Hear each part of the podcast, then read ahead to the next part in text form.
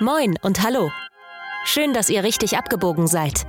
Willkommen bei Nächste Links, dem Podcast für politischen Real Talk und revolutionäre Perspektiven. Hier sind eure Hosts, Timo und Vince.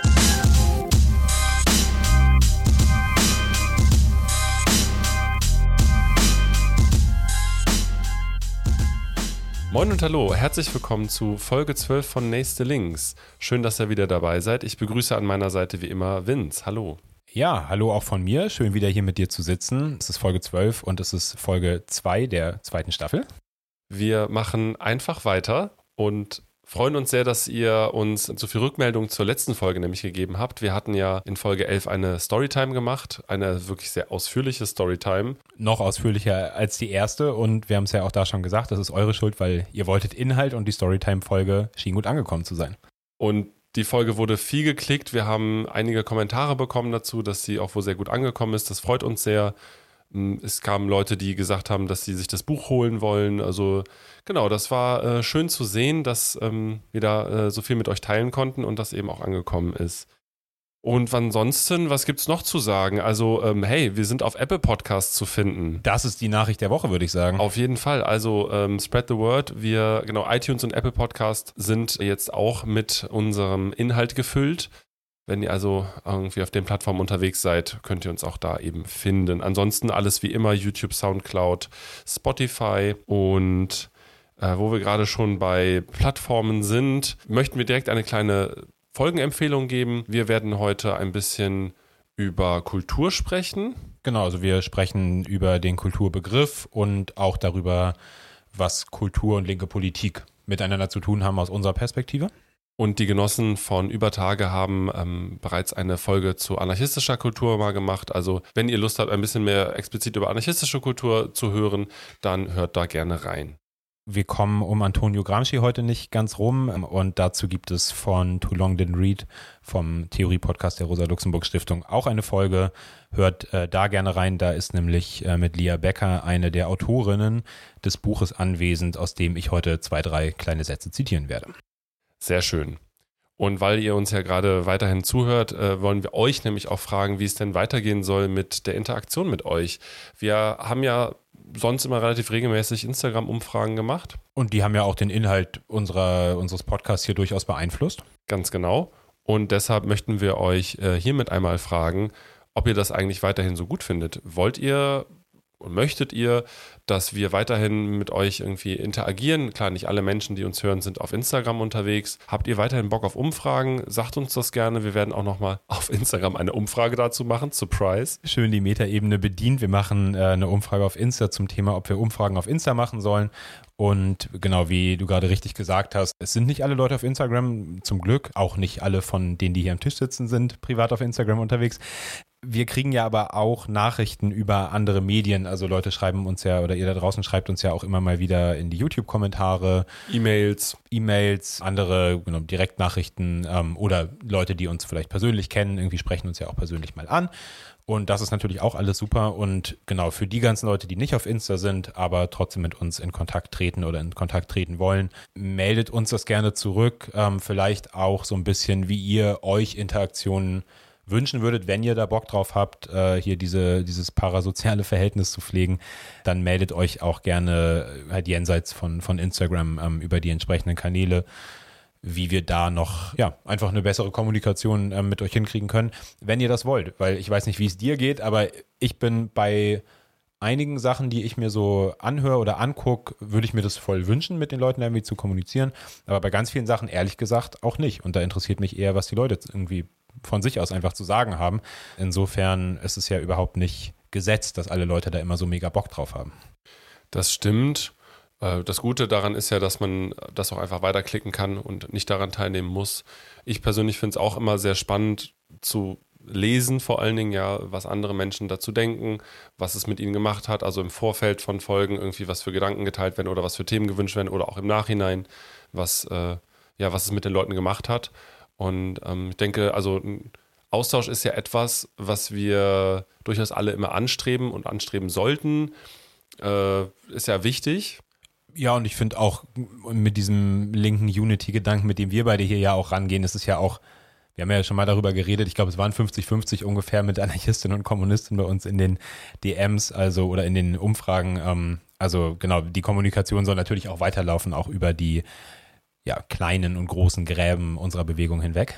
Und um vielleicht an diesen Gräben äh, die, hier und da noch ein bisschen weiter zuzuschütten und überhaupt äh, an dieser Arbeit dran zu bleiben, kommen wir doch zu unserer heutigen Folge und dem Thema der Kultur und des Kulturbegriffs. Vince, magst du einmal in unser Thema einführen heute? Äh, ja, super gerne. Womit ich einmal ganz kurz anfangen will, ist euch jetzt nicht unsere Definition von Kultur, aber so ein paar Begriffe dazu einmal zu sagen, damit ihr ungefähr euch vorstellen könnt, worüber wir hier heute reden, weil ich finde, es gibt wenig Begriffe, die so viel genutzt werden, aber dann so wenig bedeuten oder so, wo Leute so viele verschiedene Sachen mit meinen ähm, wie Kultur.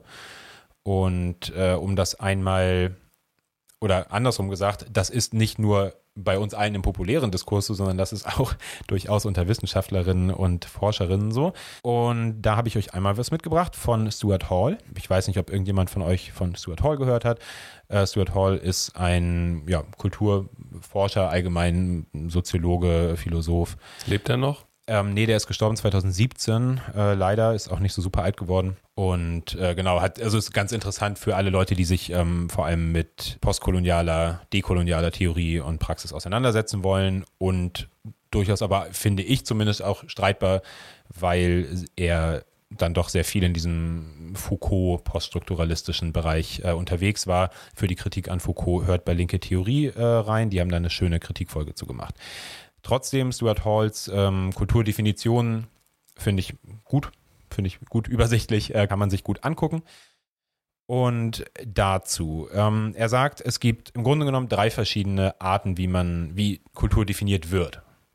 Die erste ist eine traditionelle äh, Definition, traditionell da in dem Sinne von, wie das vielleicht in der europäischen Moderne ähm, definiert wurde, wenn man jetzt mal so beschränkt denkt. Und da meint es Hochkultur. Ich glaube, das ist was, wo, wo viele von uns irgendwie einen Begriff von haben. Und wenn ich zum Beispiel sowas höre wie ein Kulturministerium, dann denke ich an sowas zum Beispiel. Das ist Museen, sowas wie, Oper, Ballett, so ein Gedöns. Die klassische, äh, ja, adlige, aber vor allem eben bürgerliche Hochkultur und da wirklich auch dieser klassische Unterschied ähm, zwischen ja, zwischen Hochkultur und Unterhaltungskultur sozusagen. Und dann eben zu sagen, deutsche Kultur ist dann Schiller, Goethe, Wagner, und weiß ich nicht, wenn du Glück hast, noch Karl Marx. Nein, aber also quasi die Kultur ist das, was in den meisten Fällen dann von äh, Männern gemacht wird, die für den Hof und dann später für die bürgerlichen Herrscher eben irgendwelche Sachen machen, die auch größtenteils vom sogenannten Bildungsbürgertum oder vor allem auch ökonomischen Bürgertum konsumiert werden. Die zweite Definition, die er quasi sieht im Feld, ist eine modernere Definition. Das ist, glaube ich, eine, mit der zum Beispiel die Bundesregierung heute operieren würde, nämlich dass Kultur beides ist, also Unterhaltungskultur, aber eben auch Hochkultur. Ich finde diese Trennung quatschig, aber es, ne, sie wird eben benutzt. Das heißt, in, nach Stuart Hall ist in dieser moderneren bürgerlichen Definition ist populäre Kultur ein Teil von Kultur sozusagen. Ne? Also das ist, das ist zum Beispiel sowas wie jetzt während Corona dann die ganzen Clubs sagen, ah, die Kultur stirbt, wenn wir, wenn wir dicht machen müssen, weil wir sind genauso wichtig wie meinetwegen die Staatsoper. So, mein, mein 30 Leute irgendwie Avantgarde-Schuppen ist genauso wichtig wie das und wir sind alle Teil der Kultur. Das ist ja auch das, was wahrscheinlich wirklich die meisten Leute darunter auch aktuell verstehen oder sich zumindest auch irgendwie darin wiederfinden, in den, unter den Kulturschaffenden. Und genau, und ich finde, Kulturschaffender ist eigentlich genau das Stichwort dazu. Ne? Und so wie man halt vor ein paar Jahren vielleicht noch gesagt hat, ich gehe an die Uni und mache irgendwas mit Medien, ist jetzt irgendwie heute halt jeder Kulturschaffender sozusagen oder Kulturschaffende. Und da äh, gibt es eben diese Erweiterung des Begriffs, er ist jetzt auch egal, wann das genau passiert ist, aber irgendwann im 20. Jahrhundert quasi hat sich das mal durchgesetzt. Und da gibt es eben ja, dann eine Erweiterung zum Beispiel der, des Kunstbegriffs, des, der Musik, die interessant ist. Meinetwegen, genau, früher war es Ballett, heute ist dann Breakdance auch Kultur sozusagen. Ne? Also das ist so die, die Erweiterung. Aber auch das bleibt ja ein sehr eingegrenzter Begriff und ich hatte eben schon gesagt, das wird immer so, also kann so unterschiedlich benutzt werden und darum erweitert er das jetzt noch und sagt, es gibt aber auch einen sozialwissenschaftlichen oder einen Anthropo anthropologischen Kulturbegriff. Okay, spannend. Weil Kultur eigentlich, was heißt eigentlich, aber nach dieser Definition noch zwei andere Sachen meinen kann. Nämlich erstens die Lebensart, die eine Gruppe von Menschen ausmacht. Ich glaube, was das Problem mit diesem Begriff ist, kann man sich relativ schnell denken, weil das kann natürlich sowas meinen, zum Beispiel wie eine, eine Subkultur. Ich denke an so eine Hippie-Kommune oder so. Man kann natürlich aber auch an deutsche Leitkultur. Leidenskultur. Genau, also man kann natürlich auch bei der Definition von Lebensart, die eine Gruppe von Menschen ausmacht, kann jetzt erstmal neutral klingen, kann aber auch extrem ja ausschließend reaktionär. Völkisch vor allen Dingen Völkisch auch.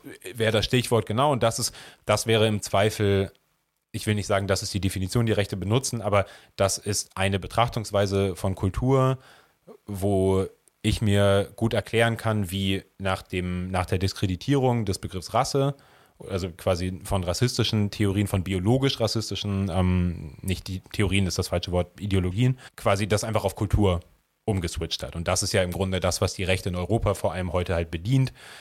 Zumindest die in Anführungszeichen Mainstream-Rechte oder sich als gesellschaftlich verstehende Rechte, die eben versucht, dann nicht mehr zu sagen, diese und diese Leute sind so, weil sie biologisch so sind, sondern diese Leute sind so, weil sie kulturell ebenso sind. Dann wird eine gewisse Kultur importiert, bladiblub und Genau, so weil wenn ich, sage, so. Ein, wenn ich sage, eine Kultur ist eine Lebensart, die eine Gruppe von Menschen ausmacht, dann kann ich nämlich auch sagen, und hier gibt es diese Kultur und da gibt es jene Kultur und dann kann ich plötzlich von sowas reden wie, da wird eine Kultur importiert oder exportiert oder am deutschen Wesen soll die Welt genesen, wir exportieren die deutsche Kultur. Also das sind alles äh, quasi Möglichkeiten. Auf der anderen Seite kann man natürlich auch sagen, eine Lebensart, die eine Gruppe von Menschen ausmacht, ist eben, ja, sind halt Skater. Das wäre schon mal ein guter Anfang. So, genau, also das, das ist natürlich auch eine mögliche ähm, Definition. Und als viertes sagt er quasi, also die zweite Art der sozialwissenschaftlichen oder anthropologischen Definition, sorry, dass es hier so ein bisschen äh, Theorie- und Kopflastig ist, die zweite sozialwissenschaftliche Definition ist, sind geteilte Werte einer Gruppe oder Gesellschaft. Also da geht es dann nicht nur um, um das Verhalten und das Handeln, sondern auch um ja, so die Grundlagen dafür, wo dieses Handeln sich eben, ähm, woraus sich dieses Handeln speist. Und wo es sich auch verortet. Und wo eben dann man auch irgendwann sagen kann, also Wert ist natürlich auch was, was wertend ist in dem Sinne und man sich dann eben selbst verortet auch. Und da ist es, glaube ich, auch das wieder ist was, das kann revolutionär sein. Also diese Werte können, könnten theoretisch oder auch ganz praktisch revolutionäre Werte sein, fortschrittliche Werte, aber sie können natürlich auch reaktionär sein und ich glaube auch, ähnlich wie deutsche Leitkultur wäre der Begriff deutsche Werte auch nichts irgendwie, wo, womit wir uns jetzt irgendwie schmücken wollen würden. Das ist aber quasi die, die vierte Definition, um das nochmal zusammenzufassen. Es gibt den traditionellen Begriff, der sagt, Kultur ist, wenn es in der Oper oder im Museum stattfindet, der ist mittlerweile auch im bürgerlichen Mainstream einfach nicht mehr gang und gäbe, hat auch ökonomische Gründe. Dann gibt es eben den modernen, eher bürgerlichen ähm, Begriff von Kultur, der auch zum Beispiel experimentelles Theater und so weiter ähm, einschließt, was vielleicht vor 50, 60 Jahren noch irgendwie eBay war. Darum kann man jetzt zum Beispiel im Museum hier in Hamburg eine Ausstellung über Graffiti machen. Wäre so ein Beispiel, ne? da wird das dann irgendwie in die Kultur ähm, eingebunden. Dann gibt es die beiden sozialwissenschaftlichen Begriffe, entweder eine Lebensart oder eine, ein, ein Set von Werten, die eine bestimmte Gruppe teilen oder eben, ja, die diese Gruppe ausmachen. Finde ich jetzt erstmal super spannend, weil zu jedem dieser Punkte könnte man gefühlt schon wieder eine eigene Folge machen. Aber das werden wir heute nicht machen, das schaffen wir auch gar nicht, das wollen wir gar nicht. Deswegen. Aber, Aber- bevor wir jetzt nämlich weitermachen, das ist das äh, Stichwort ähm, Folgen. Wir haben ja die Storytime-Folgen quasi als Format und ähm, wir haben ja die Comic-Folge gemacht und da wollen wir noch weitermachen in die Richtung und das wird, der Begriff steht noch nicht, der, Kulturbegriff bleibt auch bei uns noch verschwommen, aber da werden wir ein ähnliches äh, Ding einfach draus machen und uns pro Staffel mindestens einmal irgendwie über eine Kunst- oder Kulturform unterhalten, die uns interessiert oder die wir für interessant halten. Äh, bei- ja. An, an der Stelle googelt doch alle einmal äh, BMX Spinning auf, auf YouTube. Neu entdeckt, ähm, eine Subkultur, Jugendkultur. ähm, Jugendkultur, wo ähm, ja mit selbstgebauten BMX-Rädern eine bestimmte Art und Weise sich fortzubewegen und ja, sich darzustellen irgendwie gemacht wurde. Mega geil, checkt's mal aus. Ja, das BMX hast du- Spinning. Das hast du mir eben gezeigt. Ich fand's, ich fand's klasse. Ähm, genau, guckt euch das auf jeden Fall an. Vielleicht auch als Beispiel dafür, wie man eine Kultur in dem Sinne herstellen kann und was, was da eben passiert.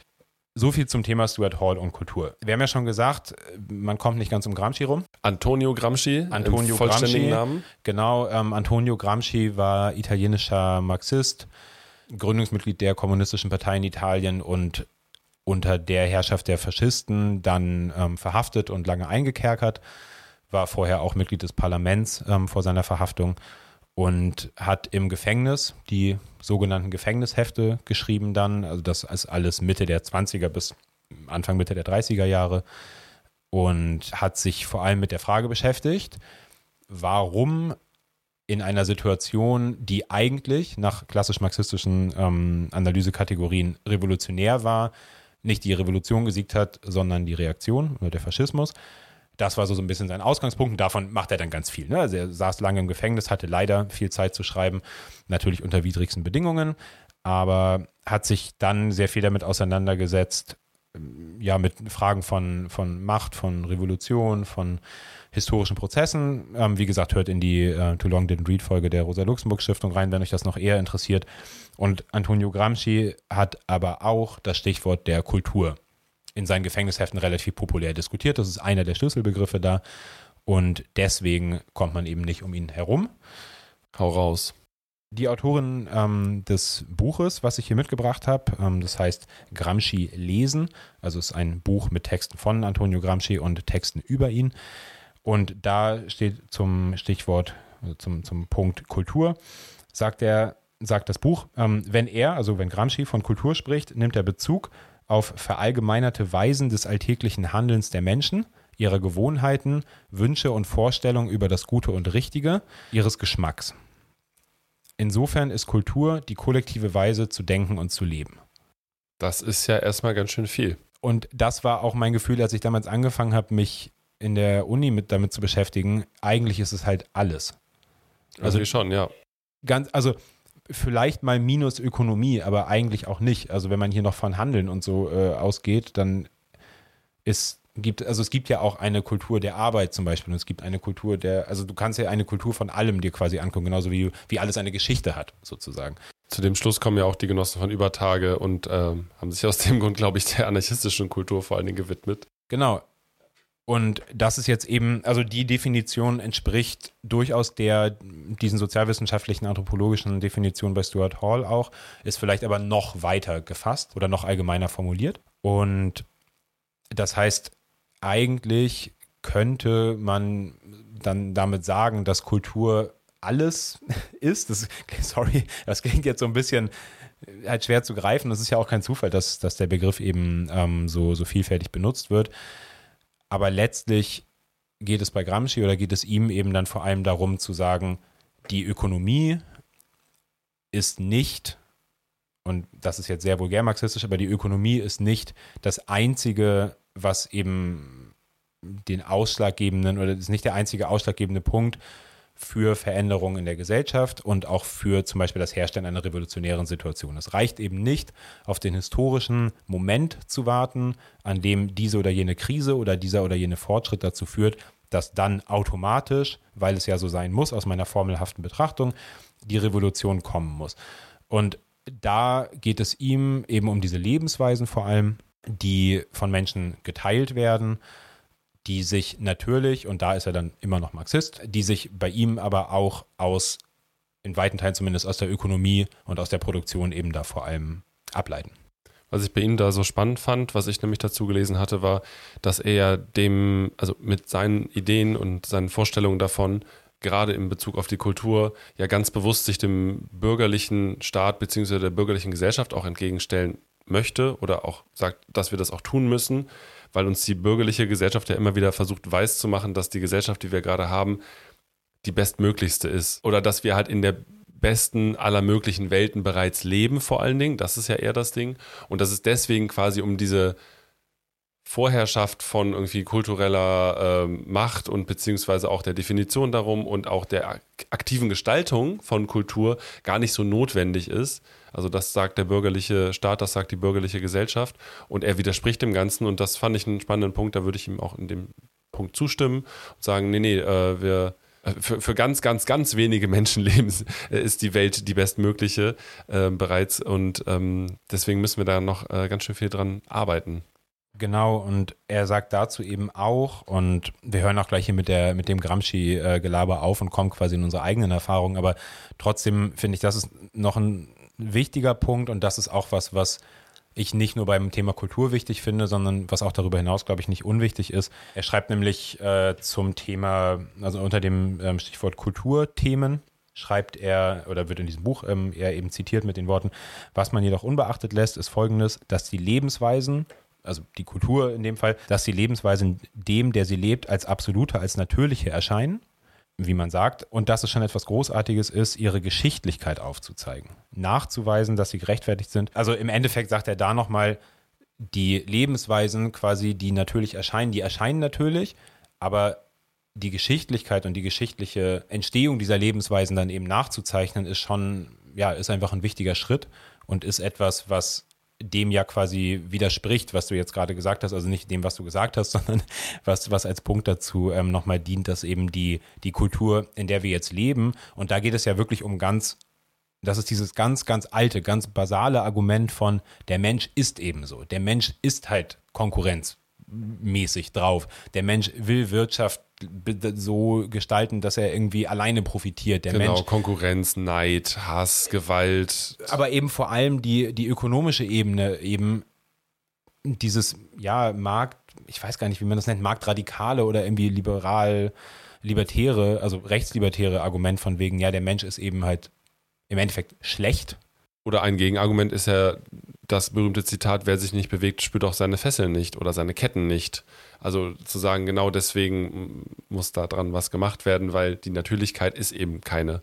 Es ist eben keine Natürlichkeit und das, finde ich, ist ein, ein wichtiger Punkt eben bei ihm zum Thema Kultur und das ist auch ein wichtiger Punkt ähm, zum Thema Kultur im Allgemeinen. Und da würde ich gerne nochmal auf einen kleinen Punkt überleiten und zwar, dass Kultur ja auch ein Begriff ist, der von rechts viel benutzt wird. Wir haben eben schon über die möglichen Anknüpfungspunkte auch in diesen ganzen verschiedenen Definitionen ja geredet. Dazu vielleicht noch ganz kurz, Kultur ist nicht nur, aber ein, ein Begriff, der in Deutschland sehr stark benutzt wird, der in Deutschland auch eine Zeit lang benutzt wurde, als, äh, als Frankreich eben noch der, der Erbfeind war, da irgendwie auf der anderen Seite vom Rhein und so und der Franzos. Und da wurde von deutschen Ideologen im Endeffekt äh, quasi die deutsche in Anführungszeichen Kultur der französischen in Anführungszeichen Zivilisation gegenübergestellt, wo dann verschiedene Werte quasi mit verknüpft waren. Ne? Also die Zivilisation ist intellektuell in Anführungszeichen verweiblicht und so weiter und die deutsche Kultur kommt halt irgendwie aus dem Boden und aus dem Wald und äh, der gute deutsche Mann und so weiter. Jetzt mal wirklich ganz vulgär runtergebrochen, aber Kultur ist ein Kampfbegriff, der von rechts unglaublich stark benutzt wird und der ja gerade in den USA, Culture Wars irgendwie ist, ist das Ding, was die Republikanische Partei entdeckt hat, dass du darüber eben Leute einfach ziehst. Und in Deutschland finde ich es schon krass, weil du findest es vom rechten Flügel der SPD bis in die AfD, NPD, irgendwelche Kameradschafts-Nazi-Kreise. Also es ist wirklich super breit mittlerweile, wie das verwendet wird. Genau, und dann geht es teilweise, wird explizit der Begriff Kultur benutzt. So ganz, also ne, so dieses irgendwie kulturfremde Einwanderer und so weiter. Aber eben auch umgekehrt wird sich positiv dann auf die deutsche Leitkultur bezogen. Aber auch da, wo der Begriff Kultur jetzt nicht explizit benutzt wird, haben Rechte trotzdem auch verstanden. Und da muss man sagen, auch die haben ihren Gramsci gelesen. Also Oh, wir haben Feindesliteratur gelesen, jetzt sind wir ganz krass. Ja, das ist genau, das, das ist das eine und manchmal nervt mich auch dieses linke, öh, die können auch Gramsci lesen und oh, und das ist so krass. Und ich denke mir, ja, ich kann auch Gramsci lesen, kann, jeder kann Gramsci lesen. Das ist so wie, oh, Nazis haben jetzt auch Instagram irgendwie so, ja, no shit, der Faschismus hat sich immer schon bei allem bedient, was ihm irgendwie gepasst hat. Aber abgesehen davon ist Kultur im Sinne einer, einer Lebensweise und dann eben so definiert bei den Rechten im Sinne einer Lebensweise, die eine bestimmte Gruppe von Menschen, vor allem dann national eben ähm, teilen, ist natürlich ein beliebtes Thema.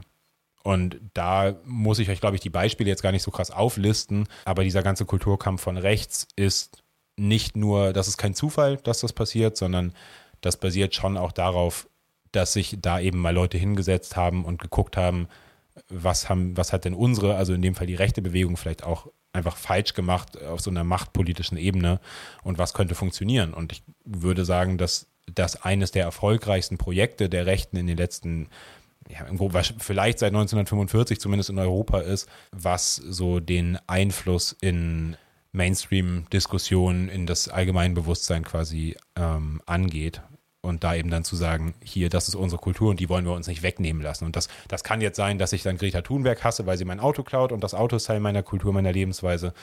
Ähm, das kann sein, dass da irgendwie mit Sprache natürlich mega viel argumentiert wird. Das kann sein, dass super viel mit Familie und einem reaktionären Familien- und Geschlechterbild argumentiert wird. Das, das ist unendlich. Und es ist aber eben leicht, weil du kannst mit all diesen Sachen argumentieren und du musst aber nichts ändern.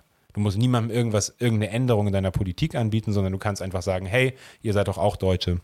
Und ein Deutscher ist halt in der Definition dann das und das. Und deswegen stehen wir jetzt zusammen und halt gegen diese komische, irgendwie linke Kultur, die uns da aufgezwungen wird. Linke Kultur ist da ein gutes Stichwort, da kommen wir gleich nochmal drauf zu sprechen. Nur noch ergänzend, genau diese, diese Einfachheit, und zwar nicht im inhaltlichen, sondern die, die taktische Herangehensweise der Rechten, das auf allen Ebenen anzupassen, ist, glaube ich, was, was man sich immer wieder ins Gedächtnis rufen sollte und einfach zu gucken, wenn es nicht die nationale Ebene, also wir Deutschen in Anführungszeichen sind, dann kannst du auch eine europäische, in Anführungszeichen weiße Ebene aufmachen und so weiter und so fort. Also das ist in Teilen, finde ich, relativ gut angreifbar und auch de zu dekonstruieren. Allerdings muss man immer gucken, wie es halt eingebettet ist. Und ja, man hat, wie du schon sagtest, ja auch gesehen, es hat leider auch viel äh, Früchte getragen bei denen und ähm, ist etwas, was äh, vielleicht eben auch von links, ich habe das Gefühl, manchmal unterschätzt wurde oder nicht wahrgenommen wurde. Und ja, genau, da sind wir nämlich eben bei linker Kultur. Was ist denn das eigentlich überhaupt? Oder, sorry, ähm, die Überleitung.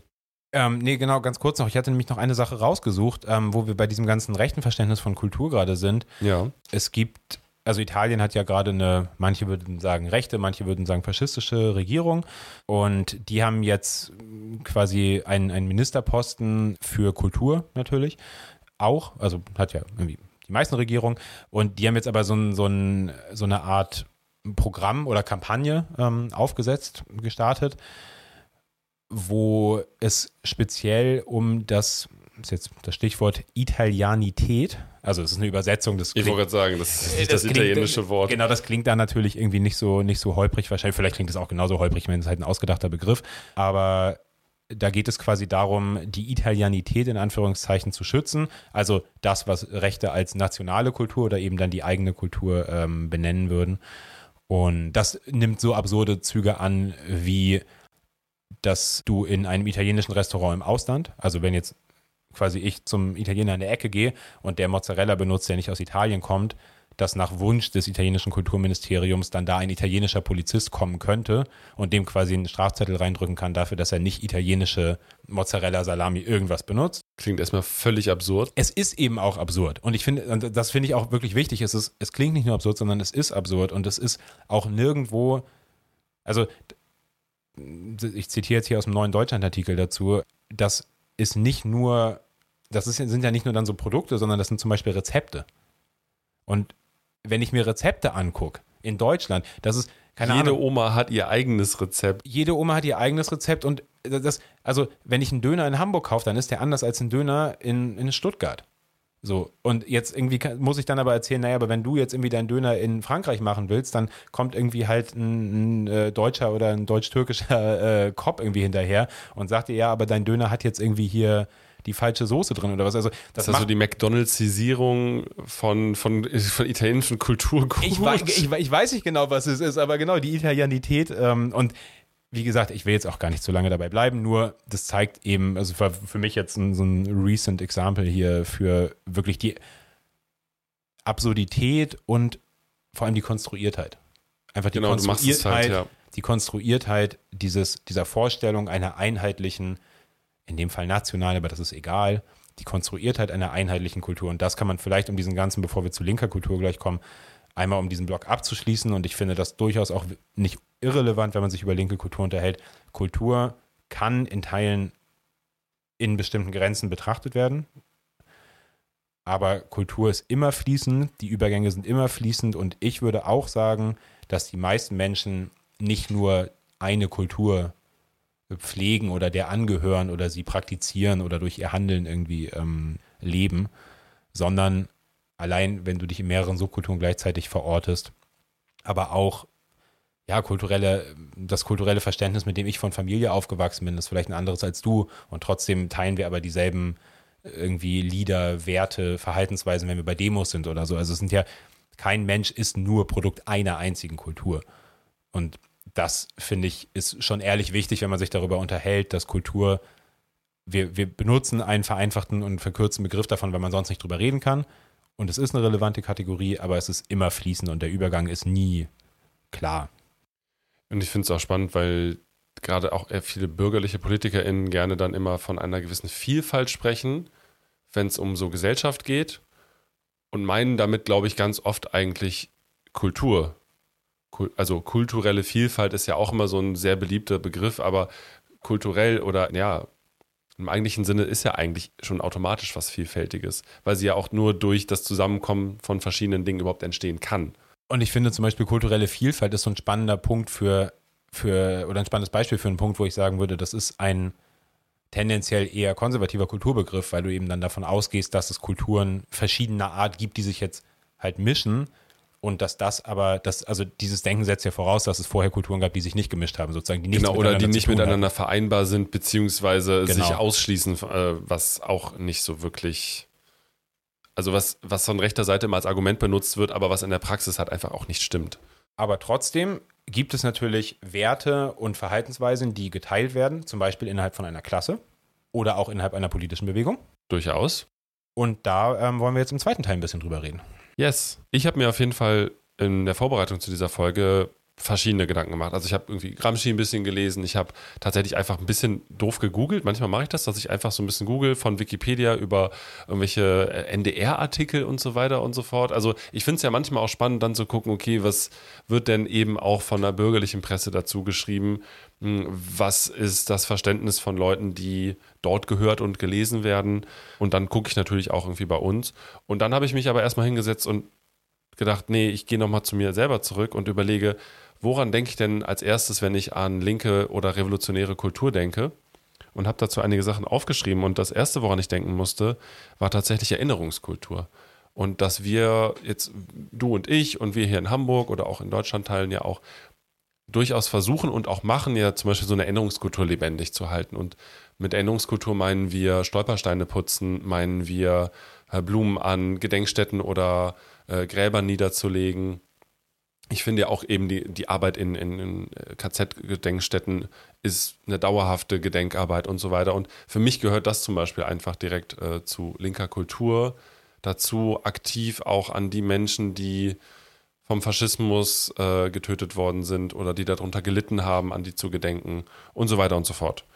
Ja, das, das finde ich interessant, weil ich da drin auf jeden Fall vor allem diesen Punkt von geteilten Werten ähm, eben sehen, also repräsentiert sehen würde, ja auch ja. relativ explizit. Also gerade wenn ich mich dann frage, wem ich gedenke, dann orientiere ich mich in den meisten Fällen ja schon daran, wie nah mir diese Person inhaltlich, historisch, mm, von meiner Identität her, wie auch immer halt war. Da finde ich es an linker Kultur nämlich so spannend, dass ich mit ganz vielen Menschen in der Vergangenheit ja nicht äh, ideologisch rein äh, auf einer Ebene zum Beispiel war, aber ich kann ja anerkennen und sehe ja, dass diese Menschen für etwas gekämpft haben, was ich ja auch möchte. Vielleicht ein bisschen anders und so weiter und so fort, alles weiterentwickelt, aber das auch anzuerkennen und ähm, sich deshalb nicht von diesen Menschen abzuwenden oder äh, deren Geschichten zum Beispiel zu vergessen. Und das finde ich interessant, weil man da, finde ich, nämlich sieht, dass natürlich hängen Kultur und Politik sehr eng zusammen, aber dass Teil einer ich sage es jetzt mal so, ne, wie gesagt, verkürzter, verkürzter Begriff und so, aber Teil einer Kultur zu sein oder eine gemeinsame Kultur zu teilen, kann leichter sein, als alle politischen Inhalte zum Beispiel zu teilen. Ja. So, und umgekehrt kann es aber auch passieren, dass ich total viele politische Inhalte teile, aber kulturell mich irgendwie so weit voneinander entwickelt habe, dass es schwierig wird, überhaupt miteinander zu reden, obwohl wir so viel miteinander teilen. Aber da würde ich nämlich auch immer den so, so eine Art, ja, eine Lanze brechen, dafür halt eine linke Kultur bewusst zu gestalten, aber eben auch so übergreifend zu gestalten, dass es offener sein kann als die ganz konkrete Aussage, die jetzt ein Mensch irgendwie trifft. Der 1. Mai hat mich da auf jeden Fall auch nochmal zu inspiriert. Ich war dieses Jahr tatsächlich ja mal auf der roten Demo unterwegs, beziehungsweise auf der revolutionären 1. Mai-Demo. Ja, das war äh, interessant, da zusammen unterwegs zu sein. Ja, es war schön. Ich äh, fand es cool, dass ich da trotzdem ja auch aufgenommen werde und aufgenommen worden bin. Und es war ähm, eine gute Erfahrung. Und das ist ja, finde ich, also ist jetzt ein sehr großes allgemeines Beispiel, aber ich finde es eines auch der besten Beispiele zu sagen, der 1. Mai ist der Tag der arbeitenden Klasse. Äh, ist ein Kampftag und äh, für, für alle Menschen irgendwie dieser Klasse und sollte überhaupt für alle Menschen ein Tag sein. Und äh, da könnte man nämlich, also an welchem Tag denn besser als am 1. Mai irgendwie gewisse Gräben mal zuschütten und eben äh, gemeinsam eine Kultur begehen, die wir mehr oder weniger geerbt haben. Und das finde ich ist mega das äh, gute Stichwort, weil also erstmal, natürlich komme ich nächstes Jahr mit auf die äh, anarchistische 1. Mai-Demo, wenn sie denn stattfindet. Hey, wir machen nächstes Jahr alle zusammen, hoffe ich. Genau, nächstes Jahr machen wir alle zusammen. Ihr habt sicherlich in euren Städten auch gute und schlechte Erfahrungen mit gemeinsamen und äh, getrennten äh, Demos. Schreibt uns gerne. Aber die Frage von Zusammenarbeit ist für mich gerade relativ interessant, weil ich mich halt historisch damit beschäftige. Und es gibt Ansätze in der Forschung und die finde ich persönlich überzeugend, die sagen, dass quasi die Arbeiterinnenklasse in Deutschland in den 1920er, 1930er Jahren, also vor dem, vor dem Sieg des Faschismus hier, vor der Machtübergabe an Hitler, ein und dieselbe Kultur geteilt hat. Jetzt mal so ganz, ganz platt gesagt. Oder, also es wird in der Forschung genannt, quasi in einem Milieu sich bewegt haben, ein, ein politisch-moralisches Milieu.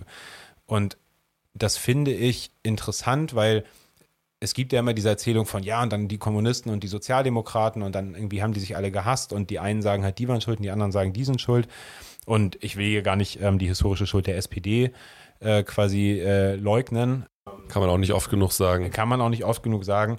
Aber ich finde es interessant, dass an der Basis der Parteien eine Zusammenarbeit und das, das fängt gar nicht bei Zusammenarbeit an, eine Kommunikation und eine gemeinsame Lebensgestaltung stattgefunden hat die man meiner Meinung nach nur als Kultur bezeichnen kann. Und die hat eine Tradition bis, würde ich sagen, in die 1850er, 1860er Jahre, wo sich die Arbeiterinnenbewegung in Deutschland herausbildet als Teil der neu oder als, als Resultat quasi von, von äh, Arbeiten innerhalb der neu entstehenden Arbeiterinnenklasse.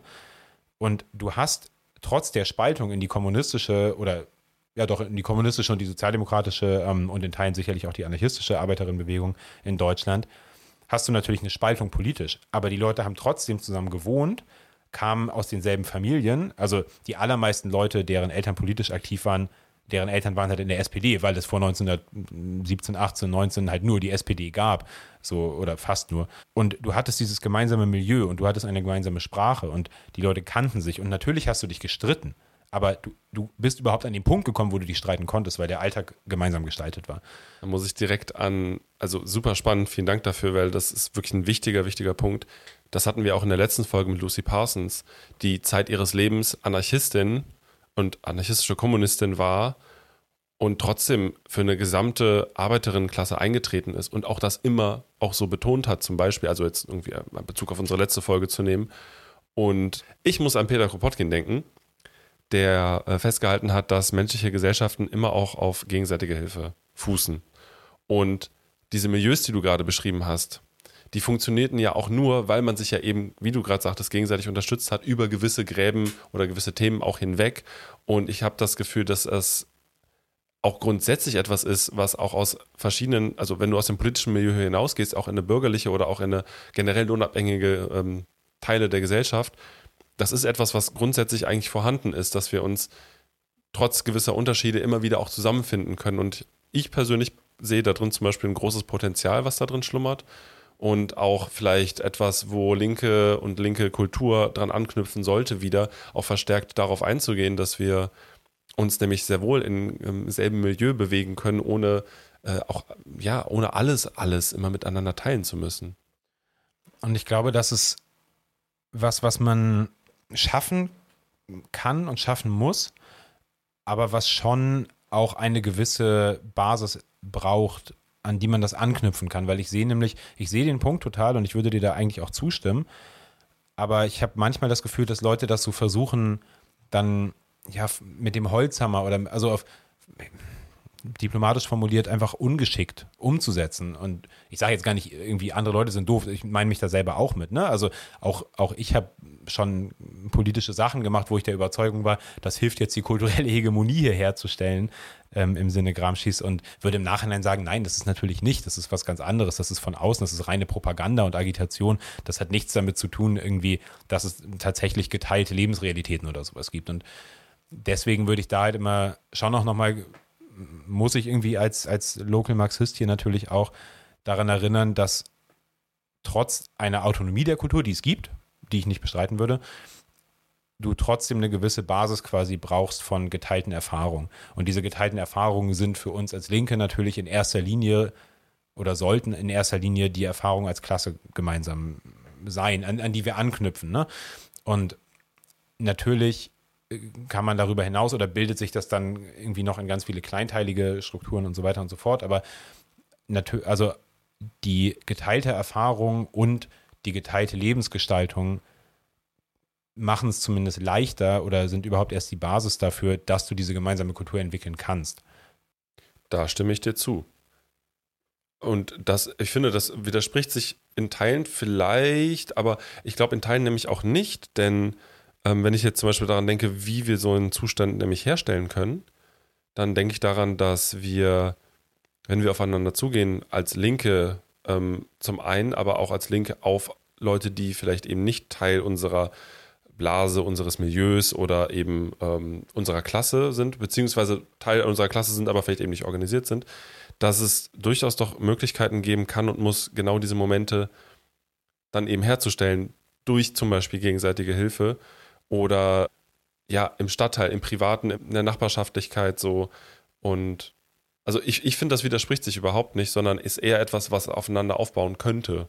Ich glaube, es muss immer aufeinander aufbauen und es ist immer ein, ein, ein Prozess, der sich einmal aus den, in dem Fall ökonomischen, aber sonst einfach irgendwie sozialen Gegebenheiten ähm, entwickelt, aber der schon, der auch bewusst quasi passieren muss. Oder zumindest, wo die Grundlage dafür, dass das irgendwann mal so weit kommt. Also ich habe jetzt dieses Beispiel aus den 20ern angebracht, aber das wäre ja nicht möglich gewesen, ohne dass Leute in den, in den Jahrzehnten davor, so wie Lucy Parsons zum Beispiel, Veranstaltungen, Bildung, also es geht ja ganz viel um Bildung, irgendwie gemeinsames Wissen schaffen, dass das, also wenn das nicht passiert wäre, dann hätte sich dieses Milieu in der Form auch nicht herausgebildet. Und die Forschung spricht auch nicht zwangsweise von einem Arbeiterinnenmilieu, sondern von einem linken Arbeiterinnenmilieu oder einem sozialistischen Arbeiterinnenmilieu, weil es gibt durchaus auch andere Arbeiterinnenmilieus, in Deutschland historisch vor allem das christliche und da vor allem das katholische Arbeiterinnenmilieu, was eigene Vereine, eigene Gewerkschaften, eigene Rituale, eigene, also wirklich, ja, eine eigene Kultur, eine eigene Welt geschaffen hat. Und natürlich hatten die Leute in Teilen wieder kulturelle Überschneidungen, ähm, ja, einfach durch die gemeinsame Arbeit, die gemeinsamen Lohnverhandlungen und so weiter. Aber es ist schon so, dass also eine Klasse und ein, eine kulturelle Formierung ist nicht zwangsweise das Gleiche sozusagen. Und deswegen finde ich auf der anderen Seite, obwohl wir jetzt sehr positiv darüber reden, dass äh, linke, fortschrittliche, revolutionäre Kultur, ähm, proletarische Kultur, wie auch immer man es nennen will, durchaus wichtig sind und voll den Beitrag leisten kann, einfach irgendwie zu, zu einer ja, Bewegung, darf man, glaube ich, das auch nicht überschätzen. Und auch nicht darauf hoffen, dass quasi diese Kulturarbeit alleine dazu führt, dass dann automatisch aus den Ableitungen dieser, dieser kulturellen Werte oder was auch immer, die da miteinander geteilt werden, dann halt schon die Leute das Richtige machen, sondern die politische Organisationsarbeit muss halt da drin ja auch weiterlaufen.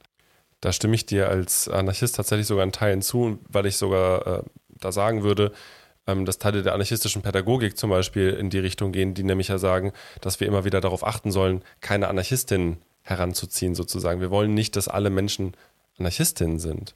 Das kann nicht zum Beispiel das Ziel sein, durch irgendwie, ne, irgendwie eine Gleichmachung von, von gewissen Vorstellungen, irgendwie diese Ziele in der Organisation und der, der, der kulturellen Stimmung irgendwie das allein zu erzeugen, aber wir können Einfluss darauf nehmen und wir können es eben versuchen, dann eben gemeinsam zu machen. Und ich habe noch zwei, drei äh, kleine Notizen dazu, die vielleicht passen. Ja. Ähm, das eine ist nämlich, dass ich so ein halbes Zitat aus so einem tatsächlich so einem NDR-Artikel habe.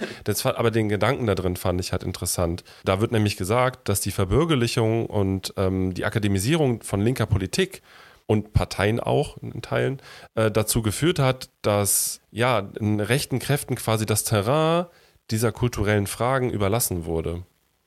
Da würde ich mich, also frage ich mich gerade, ob, wie, wie siehst du das?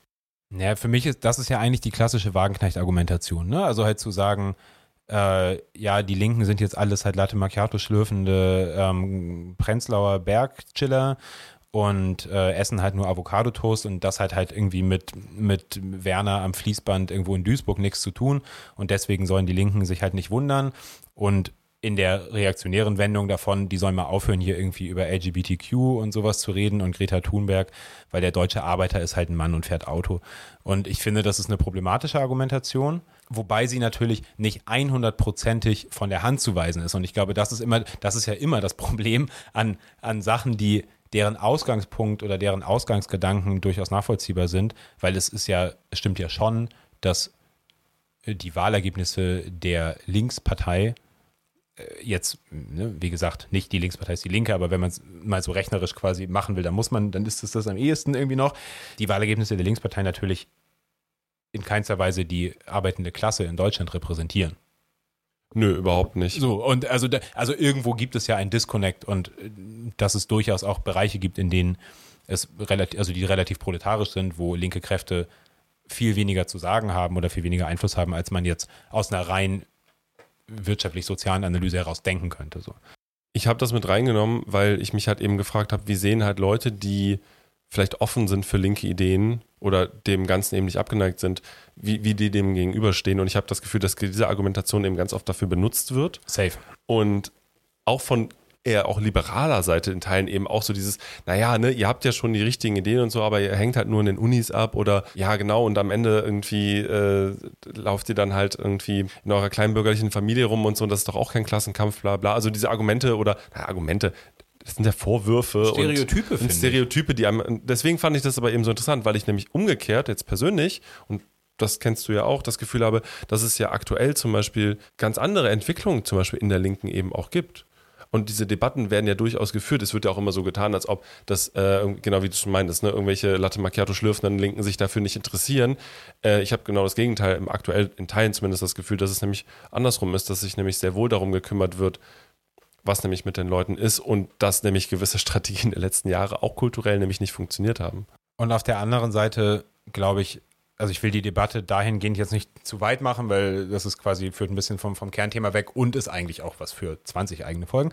Aber würde da vielleicht noch kurz anmerken, dass die Kritik nicht so, wie sie jetzt, wie du sie in dem Zitat quasi äh, rausgeholt hast, aber die Kritik an sich, wie gesagt, meiner Meinung nach nicht ganz von der Hand zu weisen ist und dass die Umorientierung, die Reorientierung auf Klasse als vereinendes Moment in linker Politik in den letzten Jahren auch eine Reaktion darauf ist, dass man vorher oder dass wir vorher Fehler gemacht haben. Und das ist, also das, das kann man, glaube ich, so stehen lassen und wie genau diese Fehler aussahen. Und wir haben ja letztes Mal auch schon darüber geredet, dass eben Lucy Parsons das beste Beispiel dafür ist, dass diese Argumentation von die arbeitende Klasse ist ein, ein weißer Mann im Blaumann halt einfach nicht stimmt, so. Ähm, und auch historisch nie gestimmt hat. Aber genau, jenseits davon, wie man jetzt dieses Zitat oder diese Kritik ähm, konkret bewertet, würde ich sagen, ja, ist das einfach ein, also das ist einfach ein Stereotyp, was da auch über Linke ausgepackt wird, was so äh, auch im Ganzen nie gestimmt hat. Voll, auf jeden Fall. Und linke Kultur für mich manchmal eher, und ich, das ist vielleicht noch so ein kleiner Kritikpunkt, für mich eher manchmal den Eindruck macht, dass an eine, ja, an eine, an, an eine Art von Klasse oder an eine Art von Gesellschaft angeknüpft werden soll, die es so gar nicht gibt. Also die auch sehr idealisiert quasi ist, dass das Bild, dass das Bild der Kultur, die man schaffen will, nur bedingt in dem verankert ist, was es halt, was, was wirklich da ist, was es wirklich gibt irgendwie. Das ist ein sehr guter Punkt, ja. Und finde da tatsächlich, also ich würde im Moment sehe ich tatsächlich eher das Gegenteil. Ne? Also dass es eine sehr starke Fokussierung auf die soziale Frage gibt und damit einhergehend teilweise auch versuche, eine Kultur zu reaktivieren, wo ich mir nicht, persönlich nicht ganz sicher bin, ob man die reaktivieren kann unter den gegebenen ähm, sozialen Verhältnissen. Und ich finde, das ist eigentlich ein total spannender Punkt. Nämlich, wenn du diese Erkenntnis hast oder davon auch ausgehst, zu sagen, wir können und wir sollten vielleicht auch nicht eine Kultur reaktivieren, die es so A nicht gibt, B den Umständen entsprechend auch einfach gar nicht mehr zu machen ist, dann ist ja eigentlich ganz viel offen. Und das ist auf der einen Seite natürlich auch immer anstrengend, wenn vieles offen ist und es ist äh, viel Try and Error, aber dass du überhaupt diese Möglichkeit hast, von da aus auszugehen, finde ich etwas ziemlich Gutes eigentlich. Und da, also wenn ich jetzt äh, zum Beispiel daran denke, ich bin ja in Teilen in Subkulturen unterwegs gewesen. Und in Subkulturen, Subkulturen müssen sich zum Beispiel ja abgrenzen von anderen Kulturen, sonst sind sie keine, wie du schon mal selber gesagt hast, keine coole Subkultur. Und trotzdem schaffst du dir auch immer diese Momente, wo du ja auch innerhalb der Kultur dich weiterentwickelst und wo du Dinge ja auch veränderst. Also eben nicht traditionell bleibst, sondern ja, irgendwie fortschrittlich, progressiv bist, auch mit deiner eigenen Kultur, selbst in deiner Subkulturbubble. Und ähm, wenn du jetzt davon ausgehst, dass äh, linke Kultur nicht einfach zu reproduzieren ist, weil es das irgendwo schon mal gegeben hat, dann ist es ja eigentlich einfach nur die Auf, also einfach nur, dann ist es der Auftrag an uns, aber die auch einfach aktiv zu schaffen und uns aktiv damit auseinanderzusetzen und vielleicht auch die Inspiration dadurch äh, oder dazu von anderen auch zu holen und uns darüber auszutauschen, dass wir vielleicht zu einer Kultur kommen, die nämlich sehr wohl vorstellbar ist, die sehr wohl greifbar ist. Auf jeden Fall und ich finde, das ist gerade wirklich halt ein, spannende, ein spannender historischer Punkt, weil es ändert sich viel und vieles auch für uns, glaube ich, nicht zum Guten, ähm, also für unsere Klasse nicht zum Guten.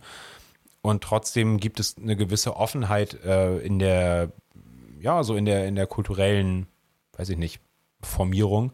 Und ich finde eigentlich ist der Punkt, den du gerade gemacht hast, deckt sich total oder führt total gut zurück auf das, was wir am Anfang hatten, dass halt es nicht eine Kultur gibt, sondern dass natürlich man Kulturen begrenzt in ihrem Rahmen betrachten kann, aber dass sie immer offene Ränder und, und, und lose Enden quasi haben und auch sich weiterentwickeln und eben nicht ahistorische Konstanten sind, die sich nie irgendwie ändern. Und da würde ich eben sagen, in Teilen knüpft linke Kultur an Sachen an, vielleicht berechtigterweise, aber trotzdem nicht immer erfolgreich, eben an Sachen an, die es so einfach nicht mehr gibt.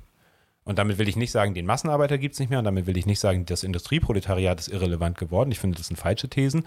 Aber trotzdem muss man historische Entwicklungen ja einfach aufnehmen und irgendwie auch für die eigene, für das eigene kulturelle Verständnis davon, was es eben heißt, linke Kultur zu schaffen, das mit einbeziehen. Und ich finde, das ist vielleicht das Stichwort dazu, ist, wir schaffen linke Kultur, aber wir schaffen nicht eine linke Kultur, wir schaffen nicht die linke Kultur, sondern wir schaffen linke Kultur, fortschrittliche, revolutionäre Kultur auf verschiedene Arten und Weisen. Aber wir versuchen nicht, das so krass zu homogenisieren, künstlich, also so künstlich zu, zu einem Ding zu machen, ähm, was, ja, was dann eben auch eher einen ausschließenden, dann eben eher subkulturellen oder gegenkulturellen Charakter hat. Genau, und der dann in Teilen sogar schon vielleicht zum Scheitern verurteilt ist.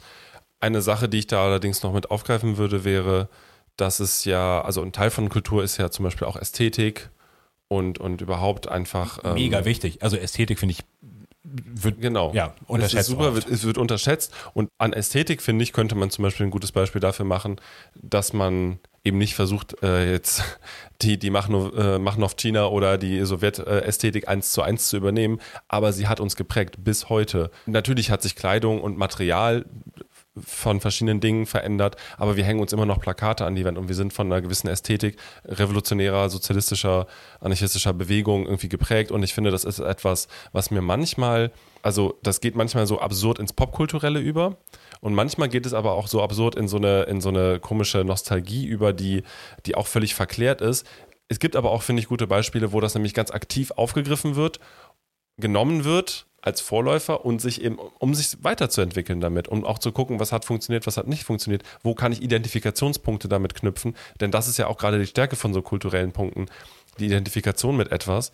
Und ähm, ja, da wünsche ich mir irgendwie, dass wir da ein bisschen mutiger vielleicht auch miteinander ähm, sind, auf sowas dann eben aktiver einzugehen, statt einfach nur blind zu übernehmen, sondern zu sagen, hey, ja klar, da gibt es etwas, da gab es etwas, das sieht geil aus, lass machen, aber lass mal halt auch weiterentwickeln.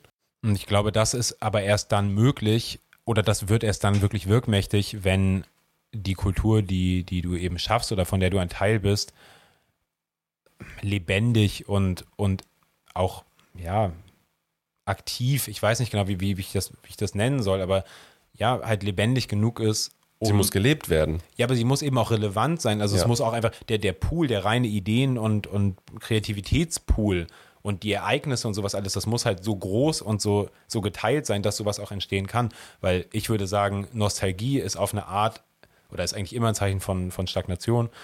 Was, also ich habe überhaupt nichts dagegen, irgendwie mit nostalgischen Gefühlen irgendwelche Filme zu gucken, mit denen ich aufgewachsen bin. Ne? Aber trotzdem hat es ja immer, ist es immer ein Stehenbleiben. Und natürlich kann ich mich, wie du meintest, halt inspirieren lassen, aber die Weiterentwicklung spielt ja eine Rolle. Und dafür finde ich, ist einfach der wichtigste Punkt, immer sich vorzustellen, keine Ahnung, die in der Sowjetunion meinetwegen, die Leute, die dieses Wappen der Sowjetunion hin, äh, entworfen haben, haben sich ja nicht hingesetzt und gedacht, geil, was haben Leute vor 150 Jahren gemacht, das machen wir jetzt genauso. Sondern natürlich haben die Sachen aufgegriffen, natürlich irgendwie in der Farbgebung, natürlich das Rot, das kommt irgendwie ist schon älter und so weiter und so fort. Aber es sind eben Elemente, die aufgegriffen wurden, aber es ist immer Und das ist in revolutionären Situationen immer und für uns eigentlich als revolutionäre Bewegung schon auch sollte das ein zentrales Ding sein. Es geht ja immer um Erneuerung und Veränderung und etwas Neues zu schaffen. Wir wollen ja etwas überwinden. Wir wollen ja nicht, also selbst wenn ich die Sowjetunion historisch besser finde als den kapitalistischen Westen, will ich ja nicht die Sowjetunion wieder aufbauen, sondern ich will ja etwas Neues schaffen. Ich kann ja gar nicht das alte, ich will kein Zombie erschaffen sozusagen. Das, der Zombie ist ein guter Punkt. Also ich will, genau, ich, ich will ja nicht irgendwie, ähm, es gibt diese Simpsons-Folge, wo Lenin aus dem Mausoleum kommt und manchmal wünsche ich mir das auch, aber das ist nicht, äh, also Müssen wir über Kronstadt reden. Stark. Ähm, aber es geht ja eben darum, etwas Neues zu schaffen. Und natürlich kann ich mich inspirieren lassen. Natürlich kann ich collagemäßig und so weiter das alles irgendwie verwenden, ästhetisch und teilweise vielleicht auch innerlich. Aber bleiben wir mal bei der Ästhetik. Ähm, auch musikalisch. Aber ich, ich liebe Ernst Busch, aber es, es, sind halt nicht mehr die 1920er und 1930er. Das Schöne ist, dass wir das ja trotzdem immer noch haben. Es ist und ja nicht weg. Es bleibt als Inspiration und es bleibt als Teil der kulturellen Geschichte einer Bewegung zum Beispiel auch. Es ist also, das ist ja was, was uns ganz doof gesagt jetzt mal zusteht, dass wir natürlich auch mit dem, was schon war, auch umzugehen haben und umgehen können. Das ist also ist doch ja, und, und, wir bewerten das auch und nehmen uns das so an, wie wir das wollen und nicht wie irgendwie die bürgerliche genau. Geschichtsschreibung uns das oh, irgendwie beipulen will. Das ist nämlich ein guter Punkt, da würde ich nämlich gerne noch eine Sache zu sagen und zwar, um das, wie du meintest, das auch zu organisieren, um diese Stimmung auch zu erzeugen, brauchst ja einfach vor allem Bildung und Aufklärung auch ganz viel. Ne? Und das ist ja das, was wir alle in Teilen auch versuchen zu machen. Klar, geteiltes Wissen ist Voraussetzung für eine genau. gemeinsame genau. Kultur, klar. Und da auch einfach daran weiterhin auch zu, also daran zu bleiben und das radikal und ehrlich und solidarisch auch zu betreiben miteinander, bedeutet aber zum Beispiel auch offen, ja, auch anderen Leuten gegenüber zu sein und sich eben nicht in der subkulturellen oder Szeneblase, wie auch immer, irgendwie dann zu verschanzen hinter den eigenen Ästhetiken, die man sich irgendwie über äh, die letzten 25 Jahre geschaffen hat, zum Beispiel jetzt in Deutschland. Und dazu fand ich nur ganz interessanten Punkt, dass ich mit mal einem Genossen aus Holland geredet hatte, der da auch irgendwie darüber geredet hat, dass es äh, da zum Beispiel gar nicht den Begriff einer antifaschistischen Kultur gibt. Und als das mal gefallen ist, direkt gesagt wurde, hey, machst du irgendwas mit irgendwelchen Deutschen oder was? Weil nicht, nicht, das ist natürlich, natürlich gibt es da auch Kultur. Klar, Natürlich also, haben die auch eine Form von antifaschistischer Kultur, aber dieser Begriff zum Beispiel gar keiner ist. Und äh, da irgendwie auch drum experimentiert wurde, zum Beispiel eben nicht stehen zu bleiben, zu sagen, ja, wir benutzen das hier nicht oder das gibt es bei uns nicht, sondern auch zu gucken, okay, wie können wir das nämlich auch verändern aktiv? Denn natürlich haben wir eine antifaschistische Kultur, nur wie stellt sie sich halt dar? Und da würde ich vielleicht nochmal einen, einen letzten Punkt jetzt von mir aus quasi bringen, weil dieses, diese internationale Vernetzung ist ja unglaublich spannend. Und das finde ich ist eine der Sachen, die mich am meisten geprägt haben, als Mensch einfach, auch als Aktivist. Die Kultur, die revolutionäre Kultur in anderen Regionen, anderen Staaten, Kontinenten, wie auch immer, kennenzulernen. Und da zu merken, natürlich unterscheidet sich das. Allein die Sprache, also Sprache und Kultur sind eng miteinander verwoben, die Ästhetik, die Organisation einfach durch unterschiedliche soziale Bedingungen. Aber du hast unglaublich viele verbindende Momente. Und das ist letztlich der Moment, in dem du merkst, dass Kultur als geteilte Werte, aber auch als Lebensgestaltung oder ja, Handeln im Endeffekt eben geschaffen wird ja alltäglich, sich dann doch sehr stark ähnelt, obwohl sich ganz viele andere Sachen total stark ähm, unterscheiden. Und das ist, einmal ist es ein super Argument, finde ich, gegen irgendwie so rechte Kulturvorstellungen, dass ich natürlich sowohl ökonomisch habe ich mit den Leuten da mehr gemein als jetzt mit meinem Chef, aber auch kulturell habe ich mit ihnen wesentlich mehr gemein als irgendwie jetzt mit irgendwelchen, weiß ich nicht, ich will jetzt keine, keine Vornamen, äh, kein Vornamen-Dunking hier betreiben, aber als irgendwelche Leute, die halt irgendwie an der Elbchaussee in Blankenese wohnen oder ich weiß nicht, wie das in Berlin heißt, in Dahlem oder was auch immer. Natürlich habe ich dann mehr mit den Leuten zu tun, die sozial, aber vor allem eben auch politisch mit mir eben diese Kulturen auch teilen. Und deswegen, also finde ich spannend, dieses, dieses Beispiel aus Holland, ne, wo man dann mal merkt, okay, vielleicht auch, auch, auch deutsche linke Kultur hat vielleicht Sachen, die für andere Leute interessant sind. Ich glaube, auch, der Austausch ist vor allen Dingen ja äh, interessant. Genau, genau letztlich genau ist der Austausch darüber. interessant. Scheißegal, ob es deutsche Linke sind. Genau, also der Austausch ist interessant. Und Wir können da trotzdem das, gerne drüber lachen. Genau, aber so, aber der ähm, am, am, am deutschen linken Wesen soll dann nämlich auch nicht die Welt genesen.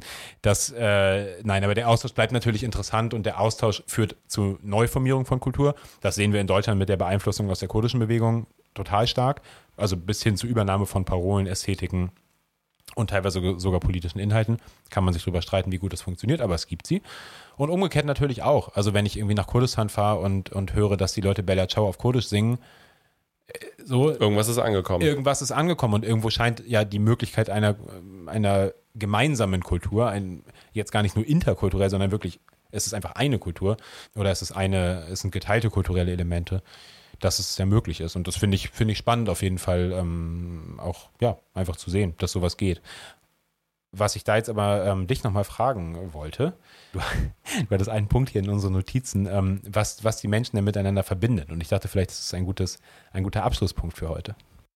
Äh, ja, ich habe gestern ähm, das erste Mal Game of Thrones durchgeschaut. Nicht, nicht gestern an einem Tag, sondern ich habe gestern die letzte Folge der letzten Staffel geschaut. Und da gab es diesen schönen Moment, äh, wo sich die Frage gestellt wurde, was verbindet denn die Menschen eigentlich? Was vereint die Menschen nämlich auch? Und die Frage war dann nämlich irgendwie, sind es, sind es die Armeen, sind es, die, ist es das Militär, ähm, sind es die Flaggen oder sind es das, äh, ist es das schöne Geld am Ende des Tages? Und die Antwort ist äh, nein, nein und nein, ähm, nämlich Geschichten. Geschichten verbinden die Menschen, gemeinsame Geschichten, mit der man nämlich eine eigene Kultur schreiben kann und äh, pflegen kann und äh, ja, entwickeln kann. Und das Schöne an Geschichten ist, dass man sie entweder gemeinsam erleben kann und dann weitergeben kann oder weitergegeben bekommt, um daraus wiederum auch was Neues zu schaffen. Und das finde ich echt interessant, weil mich damals ähm, in meinem in Teil meines Geschichtsstudiums mit äh, postkolonialen Historikern auch mal beschäftigt habe. Äh, nicht, eigentlich nicht postkolonialen, sondern konkreten antikolonialen Historikern, Historikerinnen, die Teil der Be Befreiungsbewegung in verschiedenen, in dem Fall afrikanischen Ländern waren. Und wo man sich ja manchmal fragt, ja, was, also Geschichte, Geschichten, keine Ahnung, wozu soll denn das gut sein? Also was, was bringt mir das denn? Irgendwie gib mir, gib mir die 5000 äh, Dollar und irgendwie die AK so und dann mache ich eine Revolution. Aber dass es eben nicht so ist oder dass es nicht alles davon ist, ähm, sondern dass da eben gesagt wurde, die, die Historikerinnen in dem Fall waren unglaublich wichtig, weil sie neue Geschichten schreiben mussten. In dem Fall für ein antikoloniales Nationalbewusstsein, muss man sagen. Das kann man sicherlich auch kritisch sehen, aber dass die, diese Historikerinnen eben da am Nation Building ganz gezielt und offiziell beteiligt waren. Der Schritt musste ja vor allen Dingen erstmal gemacht werden. Ja, genau. Also der, der Schritt war da als antikolonialer äh, genau. Entwicklungsschritt natürlich notwendig, aber und das gilt ja auch für die bürgerlichen Staaten vorher sozusagen irgendwie schon oder parallel, keine Ahnung, aber dass eben die Geschichte, die sich ja letztlich aus Geschichten zusammensetzt, aus, aus Stories, super, super zentraler Teil aller gemeinsamen kulturellen Momente ist. Und äh, das finde ich, ja, also darum fand ich den, fand ich den Satz eben so spannend, ähm, als, als, du ihn vorhin schon mal gedroppt hast. Also ähm, genau, nächste Links, äh, Watch Recommendation, guckt äh, Game of Thrones. Gerade die letzte Staffel und die letzte Folge haben ja ähm, nur gute Kritiken ähm, bekommen und Gott war das schlecht. ich, oh Gott. Ich habe es nie geguckt. Ich bin so ein blöder. Ich, bin, ich, ich, lese nur über Sachen und guck's dann aber nicht Typ. Ich bin froh, dass ich es geguckt habe, aber holy shit. Also, aber da machen wir mal eine andere Folge drüber. Ich fand, das waren gerade sehr schöne äh, Worte und schöne Gedanken, die wir da in Richtung Abschluss haben. Aber wo wir gerade noch bei Geschichten sind, ne? Wir bringen ja auch gerne mal Geschichten von Leuten mit, die vielleicht nicht so cool sind. Und ich glaube, du hast da gerade was Wunderbares aus unserer Stadt gefunden. Möchtest du zum Abschluss dieser Folge noch eine kurze Geschichte erzählen, Vince? Muss ja. Schmock der Woche. Der Schmock der Woche ist äh, dieses Mal ein bisschen leichter und dennoch schmockig. Der frühere Fraktionschef der Grünen im Bezirk Hamburg-Mitte, heute was Lokales, Michael Osterburg, ist, glaube ich, jetzt gerade verurteilt worden oder zumindest läuft der Prozess gegen ihn jetzt aus. Und er wird, ähm, ihm wird vorgeworfen, ähm, oder er habe äh, private Ausgaben aus der Fraktionskasse der Grünen bezahlt. Pfui! Natürlich ist mir egal, was die Grünen mit ihrer Fraktionskasse machen und er soll sich noch viel mehr aus der Fraktionskasse äh, leisten. Das, darum geht es gar nicht, sondern das Selbstbild, was diese bürgerlichen, in Anführungszeichen fortschrittlich liberalen Politiker und Politikerinnen von sich zeichnen, mal mit der äh, tatsächlichen, mit dem tatsächlichen Verhalten gegenüberzustellen. Der Tatvorwurf der gewerbsmäßigen Untreue sei jetzt äh, klar belegt worden. Und es geht insgesamt um ähm, 20 bis 30, ich glaube 33.000 Euro was eine seltsam niedrige Summe ist, dafür, dass man sich dafür irgendwie die politische Karriere und das persönliche Privatleben ähm, kaputt machen lässt. Und äh, vor allem was ich daran am lustigsten finde, ist, wofür er das Geld ausgegeben hat. Und zwar für Blumen für seine damalige Lebensgefährtin, die heutige immer noch Justizsenatorin der Stadt Hamburg, Anna Galina, für die ähm, Nanny, für seine, für die gemeinsame Tochter, für das gemeinsame Kind und für regelmäßige Essen beim Italiener und dann ist er aber nicht mal richtig fancy äh, nach Blankenese oder in die Hafen City gefahren, sondern war irgendwo in Eimsbüttel bei einem zugegebenerweise, äh, zugegebenermaßen ähm, guten äh, italienischen Restaurant, aber eigentlich nicht besonders teuer. Und äh, da hat er aber immer angegeben, nein, nein, ich äh, war da geschäftlich oder politisch mit Leuten unterwegs und das muss alles abgerechnet werden. Aber der Restaurantbesitzer hat in seiner Zeugenaussage angegeben, dass er mit seiner Familie da saß. Er hat ein äh, umfangreiches Geständnis abgelegt und ist dementsprechend zu einer Bewährungsstrafe verurteilt worden.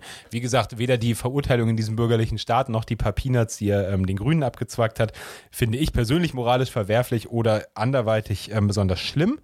Aber äh, das Selbstbild und die Realität bürgerlicher, auch äh, liberaler Politiker ähm, geht dann doch interessant auseinander. Vielen Dank. Schmuck der Woche. Das war der Schmock der Woche dieser Woche. Leider mussten wir euch jetzt wieder mit, diesen, mit dieser negativen ähm, Nummer hier quasi entlassen. Aber vielleicht bauen wir ihn ja auch mal woanders in die Folgen ein. Das Positive ist ja, dass wir zwar am Ende dieser Folge sind, aber eine nächste Folge wird kommen. Wir haben hiermit nochmal ein bisschen unseren Kulturbereich äh, im Podcast selbst ausgebaut, was mir sehr viel Spaß gemacht hat. Ich habe zwischendurch richtig gemerkt, dass mich da noch einige andere Fragen einfach brennend interessieren, wo ich einfach persönlich Interesse daran habe, nochmal irgendwie mit dir, aber auch mit anderen vielleicht drüber zu reden. Und ich Lust habe auch, ja, noch andere Folgen zu anderen Themen in dem Bereich zu machen. Ja, auf jeden Fall. Also Kultur ist, glaube ich, auf eine Art irgendwie so ein, so ein Steckenpferd von mir auf jeden Fall. Ähm, einfach in dem Sinne, dass ich das einfach, also schlicht und ergreifend interessant finde. Keine Ahnung, wie man es anders sagen soll. Ähm, und dann aber teilweise auch wieder spannend finde, wo das irgendwie überbewertet wird oder wo ich sagen würde, da irgendwie, da gehört das irgendwie nicht hin oder da gibt es, also wie gesagt, die ganze Kritik an irgendwie ähm, den Begriff Klasse durch den Begriff Milieu zu ersetzen, irgendwie in der Analyse und dadurch einfach auch, ähm, ja, letztlich eine liberale Analyse statt einer marxistischen Analyse durchzuführen, was meiner Meinung nach ein berechtigter Kritikpunkt an vielen Kulturforschenden und so weiter ist. Das sind alles Themen, ähm, mit denen werden wir uns auch nochmal wann anders äh, beschäftigen im Zweifel. Heute haben wir da so ein bisschen, glaube ich, einfach ja, auf, dem, auf der größeren Ebene ähm, drauf geguckt. Wir haben ja im Vorgespräch auch immer, also viel darüber geredet, hey, genau, was machen wir eigentlich dazu, um dann zu merken, es ist einfach ein Riesenthema. Und ich finde es cool, dass wir uns jetzt heute trotzdem irgendwie getraut haben, uns dem einfach auch mal anzunähern. Ähm, es muss nicht immer alles on point sitzen in dem Fall. Und ihr habt ja auch gemerkt, im Zweifel wisst ihr es auch eh schon längst selber, äh, eben es ist ein Riesenfeld und irgendwo muss man anfangen und den haben wir heute gemacht, den Anfang. Genau, und wir hoffen natürlich, dass ihr an diesen ganzen kulturellen Sachen ähm, auch weiterhin interessiert seid und wir werden dazu Sachen äh, veröffentlichen, auch in dieser Staffel noch was ähm, zu verschiedenen Formen der kulturellen Kommunikation, Vergemeinschaftung, wie auch immer man es nennen will. Also bleibt auf jeden Fall gespannt ähm, und schickt uns natürlich auch immer gerne Sachen, die euch irgendwie kulturell gerade äh, interessieren. Also sei sowas wie was du jetzt eben meintest, irgendwie mit diesen ähm, hier BMX äh, Spinning, Spinning ähm, ähm, Nummern da. Also schickt uns natürlich auch immer super gerne Sachen, wo ihr sagt, hey, das sind vielleicht, das ist was, was ich immer super interessant finde, das sind Dinge, die nicht explizit links oder explizit politisch sind, aber die Anknüpfungspunkte zum Beispiel dazu haben. Oder ja, coole Beispiele proletarischer Kultur oder meinetwegen auch super gerne ähm, so wacke Sachen wie, wie dieses italienische ähm, Mozzarella-Ministerium. Äh, genau, also schickt uns gerne da äh, auch Sachen, die, äh, die euch interessieren und ansonsten ähm, werden wir euch Folge für äh, Staffel für Staffel damit bombardieren, was wir ähm, an so kulturellen Erzeugnissen und Produkten interessant finden. Und vielleicht machen wir irgendwann auch mal was zur Kulturindustrie. Apropos anknüpfen, apropos Italienisch, ähm, ich habe langsam Hunger. Wir wollten tatsächlich heute mal was zusammen kochen noch. Ja, ähm, genau, es gibt Pasta. Das machen wir. Und damit das Ganze, damit wir das uns auch weiterhin leisten können, spendet uns gerne einen äh, Kaffee auf Kofi, wenn ihr könnt und wollt. Ähm, verbreitet die Folge, teilt sie mit euren Verwandten, ArbeitskollegInnen und Genossinnen natürlich. Diskutiert es, gebt uns Feedback, was gut, was schlecht war. Haben wir zu lange gebraucht, um reinzukommen? Oder war das auch cool, dass wir uns vielleicht ein bisschen mehr Zeit genommen haben und so weiter. Also ähm, Feedback immer gerne her damit. Genau, her mit dem Feedback. Äh, wir machen ja durchaus mal unterschiedlich formatierte Folgen, würde ich sagen. Also die Folge heute hat sich ja stark von der vor zwei Wochen unterschieden. Und wir sind, obwohl wir in Staffel 2 sind und natürlich schon mega die Podcast-Profis, ähm, sind wir immer noch in der Findungsphase und versuchen uns hier oder probieren uns auch immer noch aus. Und äh, heute war mal der Versuch, ja mal wieder so ein bisschen freier und, und weniger geskriptet daran zu gehen. Wie gesagt, immer gerne äh, rückmelden, ob es euch gefällt, wie es euch gefällt. Und natürlich, vor allem heute, weil wir haben nicht alles direkt nachgeschlagen oder nicht alles direkt nachschlagen können, was wir gesagt haben. Wenn wir irgendwo Fehler gemacht haben, dann äh, sagt uns natürlich gerne Bescheid und wir werden es umgehend korrigieren, wenn wir die nächste Folge beginnen. In diesem Sinne hoffe ich, dass ihr vielleicht auch leckeres Essen auf dem Teller habt oder noch haben werdet heute. Passt aufeinander auf, seid nett zueinander und wir sehen uns und hören uns in zwei Wochen wieder. Bis zum nächsten Mal. Tschüss auch von mir und wir freuen uns darauf, in zwei Wochen wieder äh, mit euch sprechen zu können.